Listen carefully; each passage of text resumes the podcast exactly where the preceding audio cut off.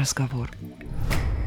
Вы слушаете «Невинный разговор» – подкаст о кино и отношениях. Каждую неделю мы выбираем один фильм, чтобы обсудить его вместе. Мы – это Дарья Лебедева.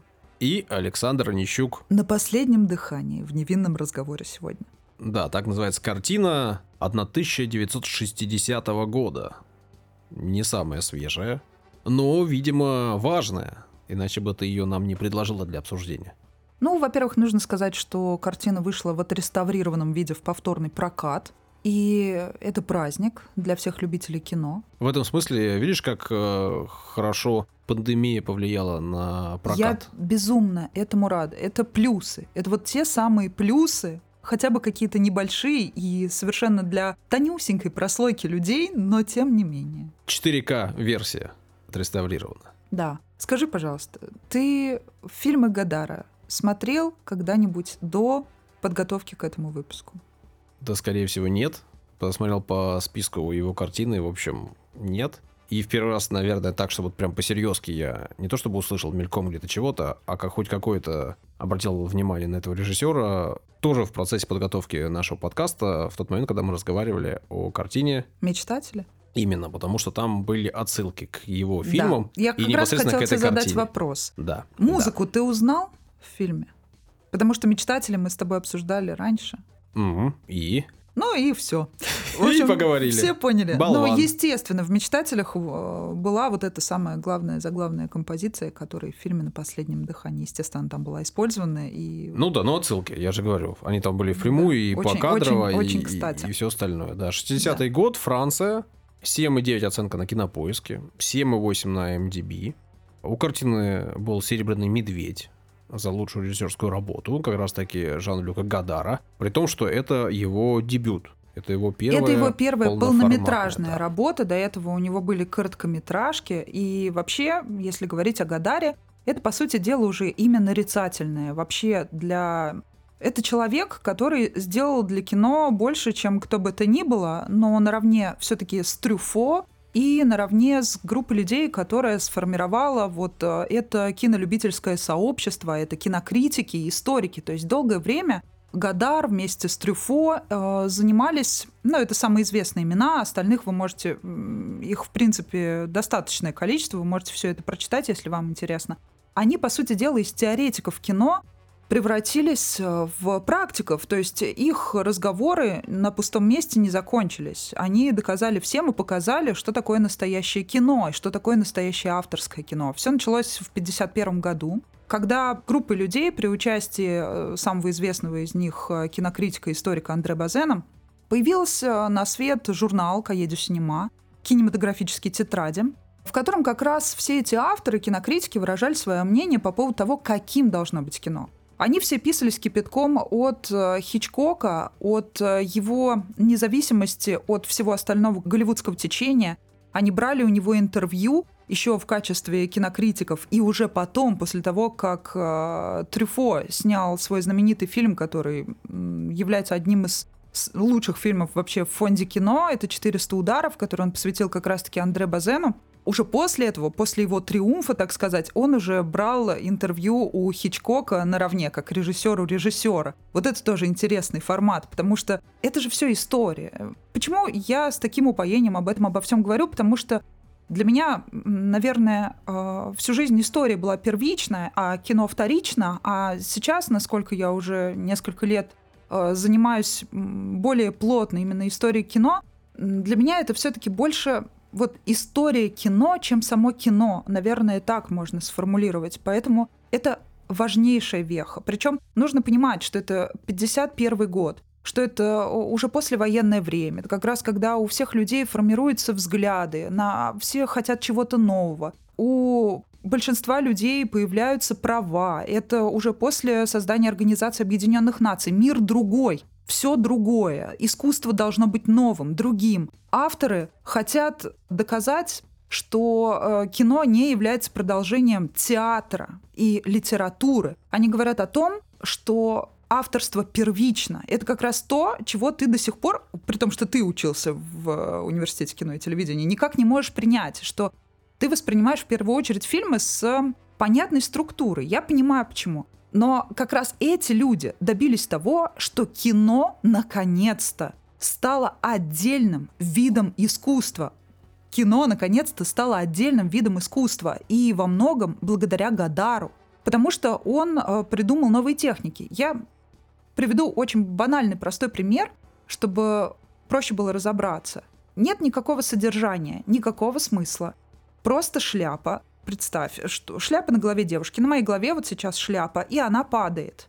И она падает, ее уносит легкий ветерок. Что может быть тупее, милее и никчемнее, да, по сути дела. Но теперь представь, как это снимает, например, Гадар, как это снимет, ну окей, если ты не видел, но тем не менее там Трюфо, как это снимет Уэс Андерсон, как это снимет Хичкок и как это снимет Тарантино.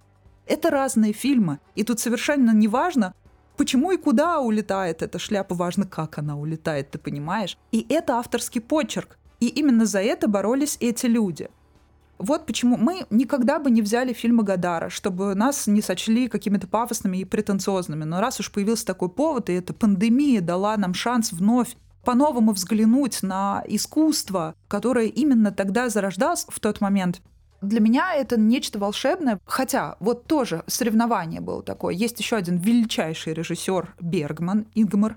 И вот у Гадара с ним были очень странные взаимоотношения. Притом, я так понимаю, что, да, я уже сказала, они все любили Хичкока, и есть за что. Его фильмы тоже до сих пор, посмотрите, «Психо», и вы офигеете больше, чем от любого э, другого ужастика сейчас. Но при этом они все друг друга как будто в легкую недолюбливали. Они где-то им ставили плюсики, но потом минус за минусом. И Бергман почему-то считал, что Гадар больше обращен к технической части кино, нежели к содержательной. Хотя Бергмана можно, наоборот, например, обвинить в какой-то чрезмерной содержательности и там затянутости сцен, но при этом, при всем, я всех их одинаково люблю. Мне просто забавно, как историку, читать, как они друг к другу относились. Это просто часть истории. Это огромный пласт мировой культуры и истории кино. Так вот, Гадар — это волшебство. Это просто настроение, атмосфера Парижа, если говорить именно о его первом полнометражном, вот этом взорвавшем все, просто весь мир искусства, фильм «На последнем дыхании». Это атмосфера Парижа, при том, если ты заметил, там не эксплуатируются все известные достопримечательности, как во многих фильмах о Париже. Париж там очень похож на Петербург. Вот что удивительно.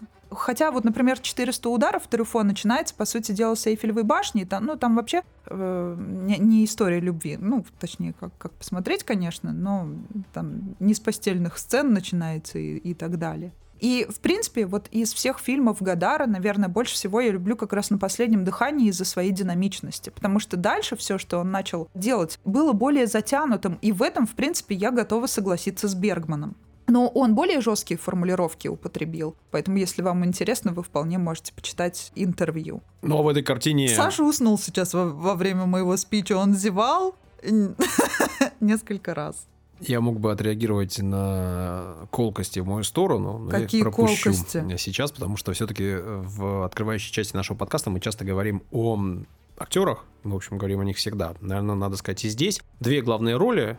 Жан-Поль Бельмондо, в общем, опять же, если изучить фильмографию, то это для него такой первый яркий да, фильм, э, в общем, благодаря которому он и стал тем, кем он и стал. И Джин э, Сиберг, при этом у Джин Сиберг э, сложная судьба, ранняя смерть, там обстоятельства ее, в общем, тоже не вполне однозначные, но роль яркая, красивая. Ну, а Жан-Поль Бельмондо до сих пор здравствует, 80, там, сколько, 3 ему года. Он классный. Есть в нем вот что-то такое, хотя вот вообще не мой типаж мужчины, удивительно. Есть в нем что-то вот такое деревенское, задористое такое, совершенно как будто бы не французское, но вот умеет он как-то вот привлекать к себе внимание, его повадки, наверное, вот Ну, это. слушай, в этом фильме он вообще прекрасен. Молод, э, свеж, э, с потрясающей фигурой. Так он такой. сделал этот фильм, он нужную долю как раз комизма туда Ну, добавил. а в целом-то у него он и, понятно, и награды у него есть кинематографические, да, он дважды номинант на награды Британской киноакадемии. Он э, в 89 году был удостоен премии «Сезар», был также почетный «Золотой пальмой ветвью» награжден Каннского кинофестиваля, ну и премия «Золотой лев» за вклад в кинематограф у него есть. Помимо этого, конечно же, так как он француз, у него куча государственных наград, которые относятся к почетному легиону, к национальному ордену за заслуги. Можете почитать, посмотреть, открыть там прям куча всего. Он командор Ордена искусства и литературы, ну и кавалер ордена Леопольда I, это в Бельгии такой орден вручается. В общем, человек заслуженный, известный, все вы знаете, кто такой. Жан-Поль Бельмондо. Вот кто для тебя Жан-Поль Бельмондо? С каким фильмом в первую очередь он ассоциируется для тебя? Потому что это, это скорее актер нашего детства. Ну, так получилось, что, как бы сказать, нашего детства, да, потому что мое детство проходило в, там, в конце 80-х, в начале 90-х, а он, ну, если говорить о фильме «Профессионал», да. с которым я его ассоциирую в первую очередь, это фильм какой-то там 70 Вот эта смерть под композицию Энио Марикон. Да. Ну, у нас, как видишь, показывали долго этот фильм по телевидению, да, и раз за разом повторяли. Все мы его видели. Поэтому, да, конечно, профессионал. Ты помнишь эту мелодию? Ну, а как ее можешь не помнить? А ты никогда не задумывался, кем и где она была скопирована? Нет.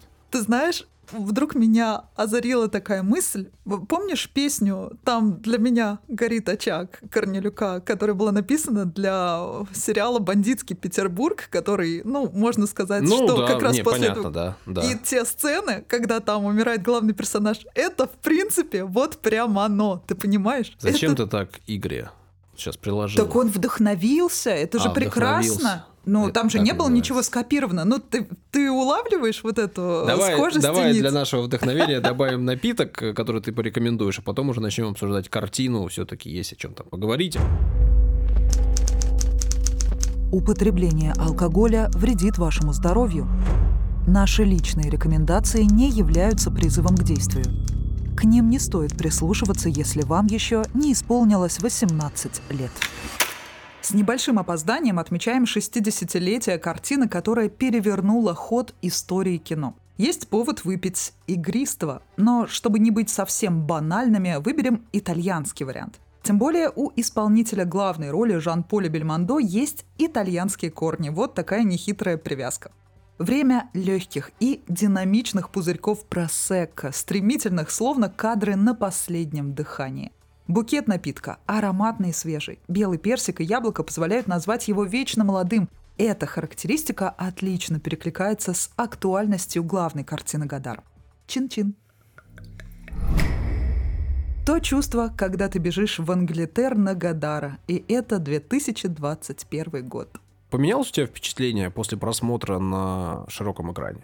Слушай, Честно. я последнее время обожаю смотреть с субтитрами. Угу. Я кайфую от этого процесса, потому что это работа, которую ты проводишь над собой в этот момент. Да ну, ладно тебе работа. Ну, это работа, это, ты воспринимаешь по-другому да, через информацию. 5, через пять минут ты уже не замечаешь, что ты читаешь субтитры и что... Так и это и здорово. Ты делаешь это усилие, которое сначала кажется, фу, да ну, ну 5, сложно. 6, 7 минут. А потом это, да, это про учение языка.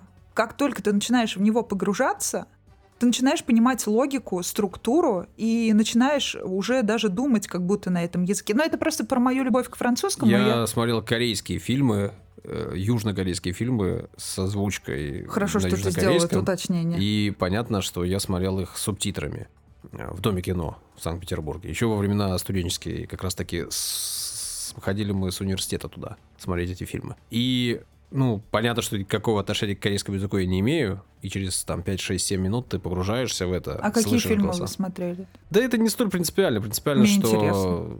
я тебе не вспомню название, не назову его, сейчас не хочу перевирать. Просто хочу сказать, что через 5 минут даже корейскую речь ты воспринимаешь уже как будто бы как будто бы они по-русски говорят. Просто ну, ты же в данный момент, ты, у тебя другая задача. То есть у меня, ты, помимо всего прочего, еще задача совершенствовать свои навыки языковые. Я понимаю, я просто говорю, что даже и это не принципиально, это не важно, и там, ну, ты говоришь, это работа, ну, Просто такое погружение, которое ты можешь себе позволить. И сейчас есть возможность и там дома по телевизору смотреть с субтитрами, да, и в принципе штука, которую можно делать. Да, это немножко лениво бывает, особенно это бывает лениво, когда это такое совсем что-то попсовое, ты ложишься просто потупить у телека. Понятно. Ну да, наверное, если ты ложишься посмотреть что-то такое, произведение какое-то, то, возможно, имеет смысл с субтитрами. В этом смысле я тебя поддерживаю.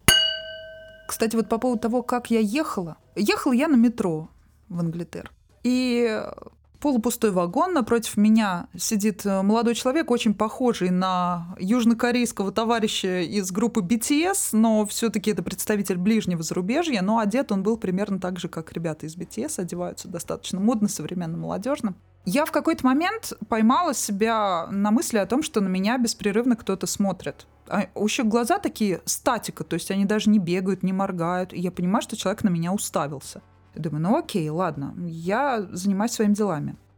И я понимаю, что он беспрерывно смотрит на меня. А ехать, ну, в принципе, минут 20, и мне уже становится неприятно. Но потом заш зашло как достаточное количество людей, я уже перестала обращать на это внимание, но тут вдруг около меня освобождается место, он садится рядом со мной. Я понимаю, что он пододвигается все ближе. Мне стало неприятно, я вскочила, он вскакивает вместе со мной. Это было прям вот перед тем, как дверь открывается. Он думал, что я собираюсь выходить. Я встаю около дверей, одну станцию проезжаю, стою около дверей, и я же вижу в отражении двери, что он делает. И я вижу, он как бы вот так вот шатается поезд, и он искусственно делает вид, как будто он вот так пододвигается, и ручкой так аккуратненько, как э, такой в стиле манеры, в манере эпохи Возрождения, так вот, как будто чуть-чуть до меня пытается коснуться. Я думаю, ну все, я сейчас э, что-нибудь скажу, завяжу, заору. Но не успел, потому что уже подъехали, дверь открылась, и он ничего пошлого сделать не успел, но прям очень сильно намеревался. И я думаю, ну неужели это еще возможно, вот такое поведение? Причем все это молчаливо абсолютно. Я думаю, это вообще что такое? Как это возможно? Люди в вагоне. Это вот я без приключений никуда доехать не могу. У меня вечно какие-то идиотические истории. Я уже рассказывала в нашем другом подкасте как я ехала, и там парень выл по волчьи. Ну, в общем, у меня вот чего только не бывает. Но вот самое смешное, что он был похож на чувака южнокорейского BTS-овца такого. Я поэтому вспомнила. Это вообще удивительно. И у меня были смутные ощущения, понимаешь? Я иду на фильм, я-то хотела ретро-ощущения, я еще выбирала, думаю, куда пойти, в Аврору, в Дом кино или в Англитер. И у меня почему-то заранее было такое предчувствие, думаю, может, не в Англитер все-таки, хотя я его люблю. И вот, конечно же, я поехала в Англитер, и со мной вот случилась эта фигня. И ты потом полфильма думала о парне из, ничего я об этом с южнокорейской не... внешностью? Нет, ничего об этом не думала, мне просто было дико неприятно. Но я так быстро перебежала на переходную станцию, и, возможно, сначала пытался идти за мной, но он просто... Я потом запутала все следы, я убежала вперед всей толпы, и он уже меня бы не настиг. Тяжело быть девушкой, да, даже в современном... Да ничего не э, тяжело, я всегда могу заорать. Мегаполисе большом. Там было куча людей, просто не было еще, не случилось ничего. Если бы он действительно вот уже окончательно прям схватил бы меня за филейную часть, то, естественно, я бы заорала. А у него вот были, было это в планах, и я это отчетливо э, поняла. Какая-то история про извращенца. Да, я рассказала историю про извращенца. Ну что ж, она вернемся. Как-то, она как-то связана с нашим подкастом? Ну, или с темой нашего подкаста, или с э, фильмом. Ну, Мне кажется, только... что связано. Главный герой этого фильма тоже весьма-весьма наглый тип.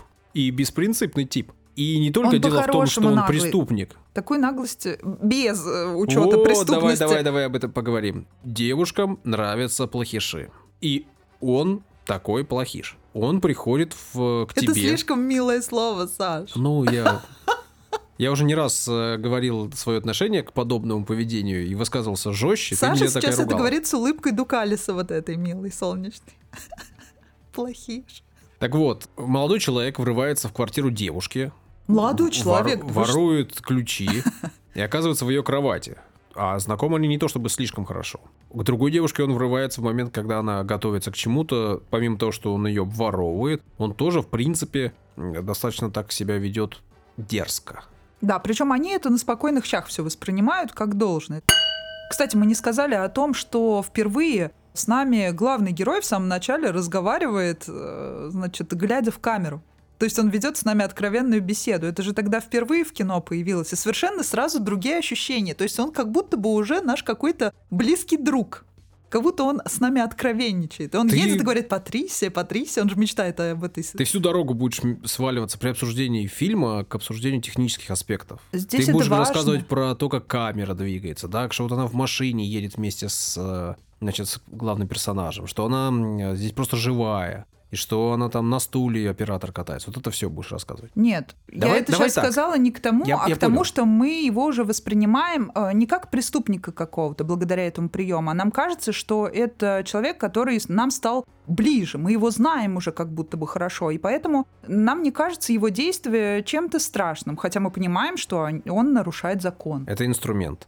Да. Инструмент, с помощью которого режиссер, сценарист э, нас располагает к, к персонажу. И давай, давай все-таки это обсудим. Фильм, ты права, один из тех, который является ключевым в истории кино. В нем много находок, много э, вещей, которые потом использовались не раз и которые дали целые ну, такие векторы направления, да, для развития кинематографа. Я совсем этим спорить не хочу и не буду. Я могу только, опять же, свое там мнение непрофессионала сказать, что фильм не смотрится актуально, он устаревший, Ну, я все, вообще все с этим понятно, совершенно где эти не там согласна. ключи и начала, но это все настолько плохо, что если бы сняли фильм современный такой, с дергающейся камерой, с э, актером, который то говорит в камеру, то не говорит в камеру, и то поет песни про себя с закрытым ртом, но ты их слышишь, что этого нету, и это все вот туда-сюда. Короче говоря, Он очень актуальный по настроению, потому что происходит. Понятное дело, что технические средства, они развиваются, но он смотрится действительно на одном дыхании, этот фильм. круто, что это все было когда-то кем-то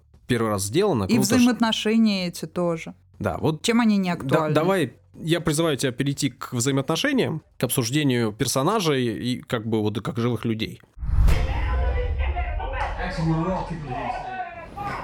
Ты начал говорить о том, что он а, социопатичный, он ведет себя плохо. А я тебе говорю о том, почему это так не воспринимается напрямую. Ну, как это раз благодаря Почему этим не средствам. воспринимается? Это краски, это инструмент, с помощью которых нас а, располагает режиссер к персонажу. Но в итоге мы Окей. понимаем, что девушка находится в состоянии легкой влюбленности в него, и то она очень сильно сомневается. А сомневается она почему? Потому что э, видно, что девушка явно на другом культурном уровне находится по сравнению с этим молодым человеком. Она начитана, и когда она говорит «Ты читал «Дикие пальмы», он ей отвечает «Раздевайся». И здесь, ну, это мило, забавно, но, по сути дела, именно это корень тех сомнений, которые гложат главную героиню в исполнении Сиберг. Поэтому Да, а чего Мило в этом? Она единственное, почему позволяет э, этому мужчине с собой так обращаться, это две вещи. Первое, он ее, очевидно, привлекает физически, потому что... Это единственное. Да, это, ну, это, это первая важная составляющая. А вторая важная составляющая, она беременна от него.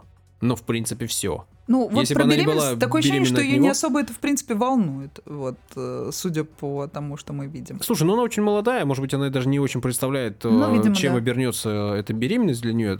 Я очень хорошо помню, как э, когда мы были молодыми, как мы воспринимали беременность там э, наших знакомых, наших э, там подружек или э, если в положение попала А чья-то девушка это или игра в жена. жизнь. Ну, как бы, знаешь, ты не знаешь, к чему это приведет. Ты не знаешь, какие последствия у этого будут. Ты вроде понимаешь, родится ребенок, но что это и как это повлияет на жизнь человека, мы не знали. С прошествием времени, с тем, как ты видишь, э, как живут э, родители, молодые родители, и вообще ты понимаешь, насколько это действительно меняет твою жизнь, и насколько это действительно э, такое безвозвратное изменение. При том, что вопрос о, о том, что она ему не подходит, он задает сам себе.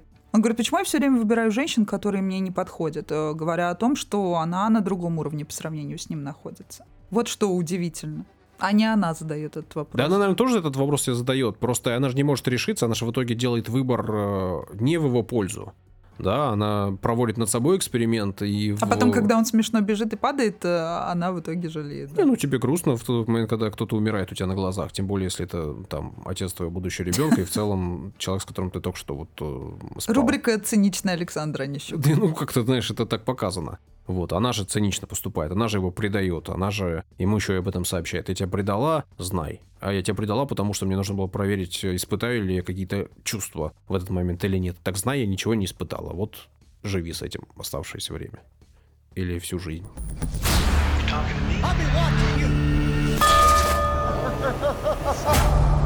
Зато у нее прекрасный затылок. Вот эта характеристика меня вообще очень умилила. Кстати, вот эта прическа Джин Сиберг, она, по идее, была известна и до фильма «На последнем дыхании». Но взрыв популярности случился после этой картины. Ну, я так понимаю, просто картина вообще стала супер популярной. Да, да, да, но я не о том, я о прическе. Я все к чему веду. Прическа не самая красивая. То есть есть более красивые короткие женские стрижки. У нее она была такая классическая послевоенная, как будто вот чтобы в шее не было, знаешь, вот такая. Ну, то есть слишком короткая. Окей, она на висках там укладывала, но э, я просто помню тот период времени, когда были модные очень короткие прически, и все это менялось от каких-то жутких начесов опять к каким-то более-менее прилизным вариантам.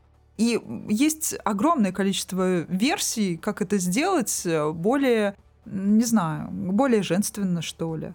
А у нее такое, вот как будто ее кто-то из родителей оголтал. Но самое смешное, из-за популярности фильма, из-за того, что она стала сверхпопулярной, и из-за ее красоты, вообще чисто физической, Естественно, это вошло в моду, и все стали просить постричь их как Сиберг. Вот что смешно. У нас все женщины вот в мире с такими стрижками начали ходить. Но это же забавно. Ну, это же сила кинематографа, то, о чем ты говоришь часто, о чем я говорю часто. Кинематограф меняет жизни, меняет жизни масс, если фильм становится популярен если актриса становится популярной. Так и, и персонаж э, Жан-Поль Бельмондо говорит о том, что он влюбился в женщину с прекрасным затылком. Ну это же смешно.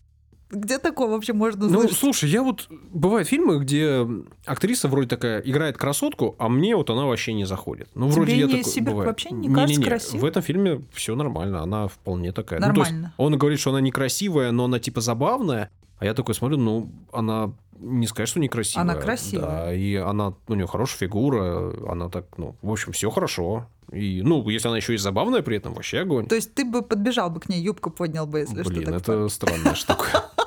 Это а почему, а почему нельзя? Это вот такое В смысле, а-ля когда тебя в метро чувак пытался Да я шучу. потрогать, можно, а если он тебе юбку подымет? Нет, слушай, вот то, как меня пытались потрогать, это прям э, конкретный Не какой-то... весело. А когда тебе юбку задерут, это весело. Понимаешь, это... Или когда тебя Жан-Поль Бельмондо молодой задерет Ну, во-первых, юбку, конечно, это окей? да, если мы в такую То плоскость если бы он в метро с тобой ехал такой, такой ты бы, «М, да, нормально, потрогай Нет, меня. я, зная себя, точно понимаю, что я это восприму как хамство. Но когда... А как это можно воспринять еще по-другому? Ну, кому-то забавно, ты- понимаешь? Если ты этого не, вос- 15-летние, когда веселятся, им если весело ты не друг воспринимаешь это как хамство, срывать. то тебя это приведет к беде. И я раз за разом повторяю эту мысль. Если ты общаешься с, с, с такими мужиками, парнями, пацанами, то это приведет к тебе к беде. И рано или поздно ты закончишь так же, как и он. Плохо. В лучшем случае в тюрьме, в худшем случае в могиле. Молодым и красивым. Этот чувак не ценит свою жизнь, не ценит жизни других. И это показано в фильме, да, он совершает убийство. И он по этому поводу нисколько не переживает. Не предпринимает каких-то действий, чтобы спастись от расплаты. Поэтому, если тебе нравится, когда тебя задирают юбки Жан-Поль Бельмондо, ну просто красивый парень, то тебе надо задуматься. Но, тем не менее, мы здесь видим э, классическое такое восприятие отношений французами. Вот такое как будто бы легкомысленное, да? Постоянно поднимается тема, сколько должно быть партнеров у женщины, сколько должно быть у мужчины. Это мило, забавно. И эта тема такая как раз откровение на тему женской свободы. Но надо понимать, что это Франция, они всегда впереди планеты всей, в отличие от картины «Переступи черту», где вот мы говорили как раз о патриархальных каких ценностях. Здесь все наоборот. Хотя время как раз-таки это же. Вот что забавно. Ну, типа, у американцев вообще такая же, да, есть целая мания, что Европа это свободная э, в сексуальном плане территория, тем более Франция, и что вот-вот-вот-вот здесь, значит, Франция, все и все. да, и французы и к любви относятся вообще по-другому. Для При- них слово, слово любовь означает что-то особенное. по При этом сравнению со в этом остальными. фильме обсуждается Норвегия, как место, где свободные отношения процветают, и девушки э, доступны и красивы. И другие страны, да, там вроде Италии и все остальное. То есть об этом идет речь. Но в целом, мне кажется, везде и всегда об этом думают, везде и всегда об этом разговаривают. На протяжении всей истории человечества были разговоры о том, сколько э, нормально партнеров иметь женщине. А ты считаешь, что вообще этот вопрос кому бы то он не был мужчине? задан, мужчине или женщине? Ты вообще считаешь, что это корректно задавать такие вопросы? Я думаю, что это очень интересный вопрос, который очень интересно задавать и очень интересно обсуждать с людьми, которых ты знаешь, или которые, с которыми ты Я вот никому такой вопрос не задавала и не хотела бы, чтобы мне задавали этот вопрос. Мне почему-то кажется, что это Ну, проявление видишь, какой-то... Если его задают на протяжении веков, если его задают раз за разом в разных произведениях, если эта тема обсуждается, значит, это интересно. Нет, И смотри, говорю, это что интересно с точки зрения, почему мужчинам априори дозволено иметь больше партнеров, чем женщинам. Вот у, тут у почему нас поднимается в, этот вопрос. В нашем европейском сознании, в воспитанном там какими-то разными течениями, имевшими начало в Средневековье, мы знаем, что до этого в Европе, там, в Греции, в Риме отношение было несколько другое. Мы точно знаем, что там где-нибудь в Африке. Ну, все понятно. или в Это Южной патриархальная Америке. система, которая пришла вместе с христианством. Да И дело тут даже не в тут патриархальности системы, а в том, что ну вот так сложилось конкретно. Вместе с монотеизмом пришла, пришел как раз вот этот взгляд. А политеизм, он как раз предполагает э, некую другую форму существования. Ну, да. Или там где-нибудь, знаешь, у нас в, там, на, на крайнем севере, да, приходит мужчина э, в ваше поселение, и ты с ним делишься своей Окей, женой, почему и это очень живо круто, до сих пор? если твоя жена Саш. э, забеременеет от этого пришлого человека. А почему до сих пор тогда это живо? Почему Что мужчины живо? перестают воспринимать э, с уважением женщину, если они сами же, причем ей задают вопросы, спрашивают, сколько у нее было партнеров до него, и она вдруг отвечает, и цифры не устраивают, а они уже сразу считают ее чуть ли не шлюхой какой-то. А он, значит, герой-любовник, если у него было достаточное количество женщин. Это ведь банальный вопрос, но почему-то эта форма, она существует до сих пор. И все вот под этот шаблон свои отношения э, продолжают подкладывать. Так, давай сразу. Все. Точно не все. Ты, не, ты так не делаешь. Точно не все. Это первое. Значит, второе. Точно не все считают, что что дозволено мужчинам, то не дозволено женщинам. Э, Многие считают, что и мужчинам это не дозволено, так же, как и женщинам. В том числе те, кто серьезно относится к религии и там к христианству в частности, да, они вообще-то в нашем христианстве и для мужчин, и для женщин правила одинаковые. В этом смысле. И блуд запрещен как для мужчин, так и для женщин. Есть другие религии, да, где для мужчин разрешено многоженство, при этом отношение к многоженству это именно к женству, то есть это с женами или с наложницами, которые относятся, ну, это такой тип жен. А ты как к женству относишься? Вот. К пижонству. Да, так что тут тоже надо разбираться. Опять же, есть э, другие культуры, в которых женщинам можно спать с многими мужчинами, а мужчинам нельзя спать с многими женщинами. По-разному бывает. А бывает, где вообще к этому относятся вот так. Я ты мое мнение хочешь? Оно не столь принципиально и важно, мне кажется, для слушателей, чтобы вот о нем так уж Так мы же с тобой разговариваем. Ну, я считаю, что я в разные периоды своей жизни по-разному, честно говоря, к этому относился. И в какой-то период времени, особенно в юности, я считал, что для мужчин не круто, если они спят со всеми налево и направо. Также и для женщин я считал, что это не круто, если они спят налево и направо. И, честно говоря, для меня это в первую очередь связано с э, брезгливостью. Я какой-то с мыслью о заболеваниях и в целом о нечистоплотности таких людей. Постоянная смена половых партнеров и там половые партнеры, которые появляющиеся в нетрезвом состоянии в странных местах типа туалетов в клубах, это для меня вообще как-то... Которые не используют средства контрацепции и Да всё и даже подобное. использование средств контрацепции, мы знаем, Всё что равно не, мерзко не защита. да, ну, то я есть я, понимаю. как бы не понимал. Я и в Мгм. юности, честно говоря, никогда не понимал, в чем кайф э, просто отношений, там, пойти в туалет и провести там 5, 10, 15, 20 минут, ну, типа, в чем кайф? Кайфа для меня никогда в этом не было, и я это не считал круто ни для мужчин, ни для женщин. При этом, как тогда, я никого за это не осуждал. Так и тем более сейчас я еще более э, к этому спокоен. Если человек выбрал делать для себя такое, если он, ему нравится менять половых партнеров, и он в целом при этом, э, ну, хотя бы как-то, да, следит за своим здоровьем, ходит, проверяется, э, защищается, и в целом он ведет в общем нормальный образ жизни, ну, это его выбор, ему так нравится, это его дело, с кем спать, как спать, в каких э, местах э, не спать, да, а просто заниматься сексом. Ну, окей, это его выбор. Мне его выбор в данном случае не важен, если мы с ним не вступаем в эти самые отношения. А если вступаем, то мне просто важно, что дальше человек думает.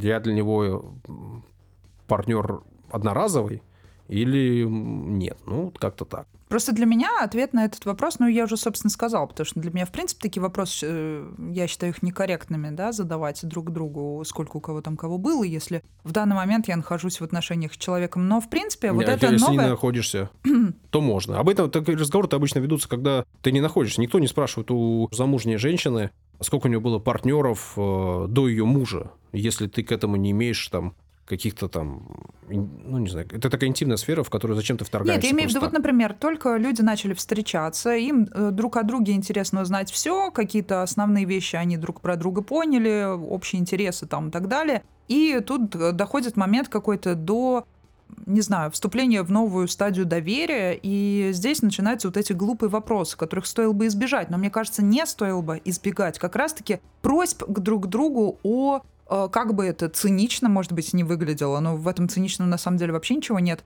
о, о справках. Ну, то есть, э, почему нет, ну, бы и нет? Здоровье понятно, справки очевидно, да? Мы сейчас а кому люди... очевидно? Кто друг у друга просит справки в начале отношений? Вот скажи, пожалуйста. Те люди, которые на этом обжигались, во-первых, и те люди, которые об этом думают и задумываются. И в этом нет ничего плохого, это правильный подход. И на это не надо обижаться, не надо на это вот мне тоже как-то реагировать не э, странно. Да, при этом, опять же, надо понимать, что если человек задает тебе этот вопрос, наверное, для него это важно. Почему для него это важно? Он может иметь несколько э, ну, резонов для этого. И если для него это важно, то ты говоришь, я бы не хотел, чтобы мне такой вопрос задавали. Блин, а если этому человеку без этого ответа, без этой информации некомфортно? Для него это важно. И я не знаю почему, но вот важно. И он хочет, чтобы ты не имела большого количества контактов, при этом была супер классной в постели, чтобы ты была супер опытной. Ну, так вот, опытной, но не имела контактов. Ну, бывают такие люди. Но это как и работодатели, да? Да, чтобы ты был много опыта, но при этом, чтобы тебе не было вредных привычек на работе. Я имею в виду не тех, что ты покурить ходишь или там за компьютером зависаешь, играя ну, как минимум, не опаздываешь. А просто нет, ну, чтобы ты умел все делать, но именно так, как тебе надо, а не по-другому. Угу. Вот. Ну, понятно, что это нереальная ситуация, так же, как опыт, да, и да, да. он нарабатывается. Вот. Ну, если это важный человек, пусть он задает этот вопрос. Либо ты не будешь с ним вместе, если тебе этот ответ некомфортно давать. Ну, значит, вы не будете вместе, это же естественно. А про справки, ну, справки. Сейчас... А что вот делать? Вот, ну, то есть если я точно знаю, что для меня это важно, я прошу мне принести какие-то пруфы, доказательства того, что, что человек, человек здоров? чист, здоров, да, и что мы можем продолжать нормальные отношения, а он просто игнорирует, говорит да-да, а сам не делает, например. Что делать? Ну, а ситуации? тебе нужен человек, который не готов э, твои просьбы... А если все остальное устраивает? Вряд ли. Если ты его просишь о чем-то, и он э, что-то игнорирует, то, скорее всего, он будет игнорировать что-то другое. Это ведь просто мелочь. Понятно, mm-hmm. что она может быть связана там с, э, с каким-то дискомфортом. Хотя сейчас получить там справку о своем здоровье, это же ни, ни, ничего сложного. Если у тебя нет никаких э, внешних проявлений, тебе не нужно даже э, ничего Просто такого. пошел, сдал кровь, получил да. сразу несколько да. анализов. Да. В чем вообще вопрос? И, в принципе, я именно об этом говорю. Это понятно, что если тебе нужно идти там к венерологу или еще кому-то да и нет, предъявлять... Да, огромное количество этих служб, э, да. которые Просто берут анализы на каждом быстро, углу. Быстро, недорого а, или бесплатно, если ты идешь. Готовы прорекламировать. Ну вот. Но просто если человек даже на это не готов пойти ради тебя, ради твоего комфорта, ради твоего спокойствия на первом этапе ваших взаимоотношений, то, скорее всего, и дальше ты наткнешься на второе, третье, четвертое, пятое, десятое, что тебе будет не устраивать, и что тебе будет некомфортно, потому что человек не хочет ради тебя это сделать. Так что, ну, Ну тебе... окей, мы с тобой это говорим с высоты какого-то опыта прожитых лет, потому что нам не по 15 О, мы такие, мы... Да, не, да, ну да. слушай, в 15 лет мы же не рассуждали вообще на эти темы, не говорили об этом, нам в голову даже это не приходило. А когда человек оказывается внутри этой ситуации, то есть он же будет какое-то время еще думать и терпеть вот эти не ответы на важные вопросы. То есть и очень сложно резко взять и только сразу же после этого отказа, да, вовремя справку не принести, взять и развернуться и уйти сказать, ну, адьё тогда. А, мы с тобой говорили о влиянии фильмов. В моем детстве, да, в моей юности, в моем э, таком раннем возрасте был такой фильм, который я посмотрел, назывался «Детки». А я думала «Реквием по мечте». Да не, «Детки». Если ты его не смотрела, то я так сейчас пересказывать не буду. Ох уж эти детки, помню только. Мультик, да? Нет, там, там была, был Томми. Там была картина про молодых совсем там сопляков, 13-14, может быть, лет. И а которые а кто? Чья картина? Спали со всеми подряд, и в итоге у одного был спит, и они там все померли. Ну, если коротко угу. потому что они не предохранялись и не думали об этом. Может быть, эта картина на меня повлияла. Может быть, повлияло на меня образование, которое мне э, в этом смысле пытались дать некоторые учителя. И я им за это благодарен. При этом у нас не было, понятное дело, никакой там сексологии или чего-то такого. И на биологии нам рассказывали о, о, там, о чем-то таком уже, когда было поздновато для многих. Вот. У нас были другие учителя, там, по-моему, учитель э, обществознания, который с нами немножко об этом разговаривал, и это было очень полезно классе в восьмом. И то это для кого-то было поздно, но в целом восьмой класс еще, седьмой, восьмой, окей. Вот. И это повлияло на меня именно в том смысле, что какую-то некую брезгливость, некую осторожность в этом смысле э, привнесла в мою жизнь. я думаю, что у человека она должна быть, если он э, существует в современном мире, где это очень распространено. Любые заболевания, любые вещи, с которыми ты можешь столкнуться, и они потом повлияют на твою жизнь целиком и полностью. Понятно, клево, если ты там что-нибудь подцепил такое, что лечится таблетками быстро, и это тебя нау- научат. А если ты подцепил что-то, что не лечится таблетками? Вообще никогда не лечится, типа спида.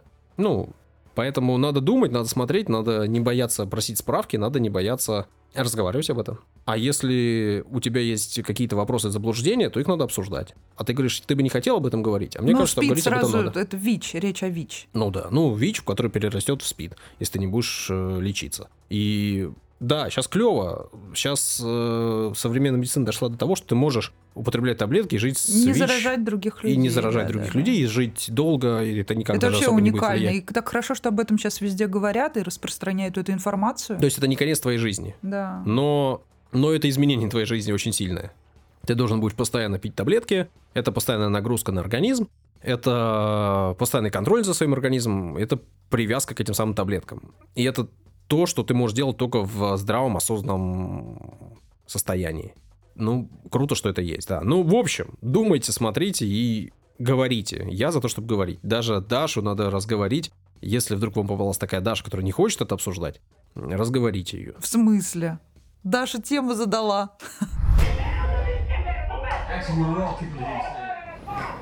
Короче говоря, думайте дольше, не стесняйтесь э, брать какие-то паузы для того, чтобы ответить на вопрос, нужно ли вам оно. Не всегда стоит э, следовать своей какой-то глупой сиюминутной страсти, и э, пусть это будет вам напоминать даже самый известный французский фильм, не всегда такая форма отношений приводит к чему-то хорошему. Нет, всегда форма отношений такая приводит к чему-то нехорошему. Или так. В какой-то момент можно остановиться и изменить свою жизнь. И почти всегда это можно сделать, даже до самого последнего момента.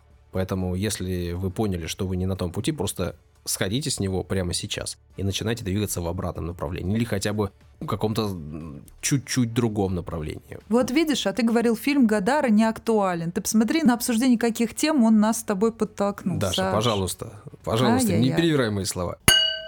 Невинный разговор, так называется наш подкаст. В социальных сетях мы представлены, ВКонтакте, в Инстаграме, можете нас там найти, подписаться на нас, отлайкать наши посты. Дарья там много-много пишет об актерах, о Мало фильмах. того, мы еще публикуем сторис, где я регулярно размещаю информацию, э, которая внезапно появляется о повторных показах. И если вам это интересно, и вы не хотели бы пропустить такие глобально важные события, то можно вполне себе следить за тем, что мы делаем в социальных сетях. Да, ну и комментарии, лайки, все это было бы и приятно, и полезно, и помогло бы развиваться нашему проекту, нашему подкасту, поэтому поддержите нас, если вам нравится. А иначе зачем вы слушаете по 50 минут наших бесед?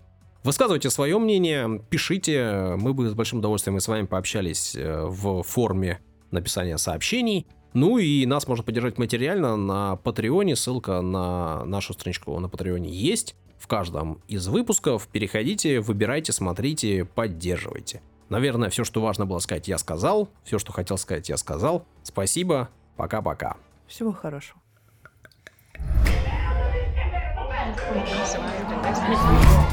Right.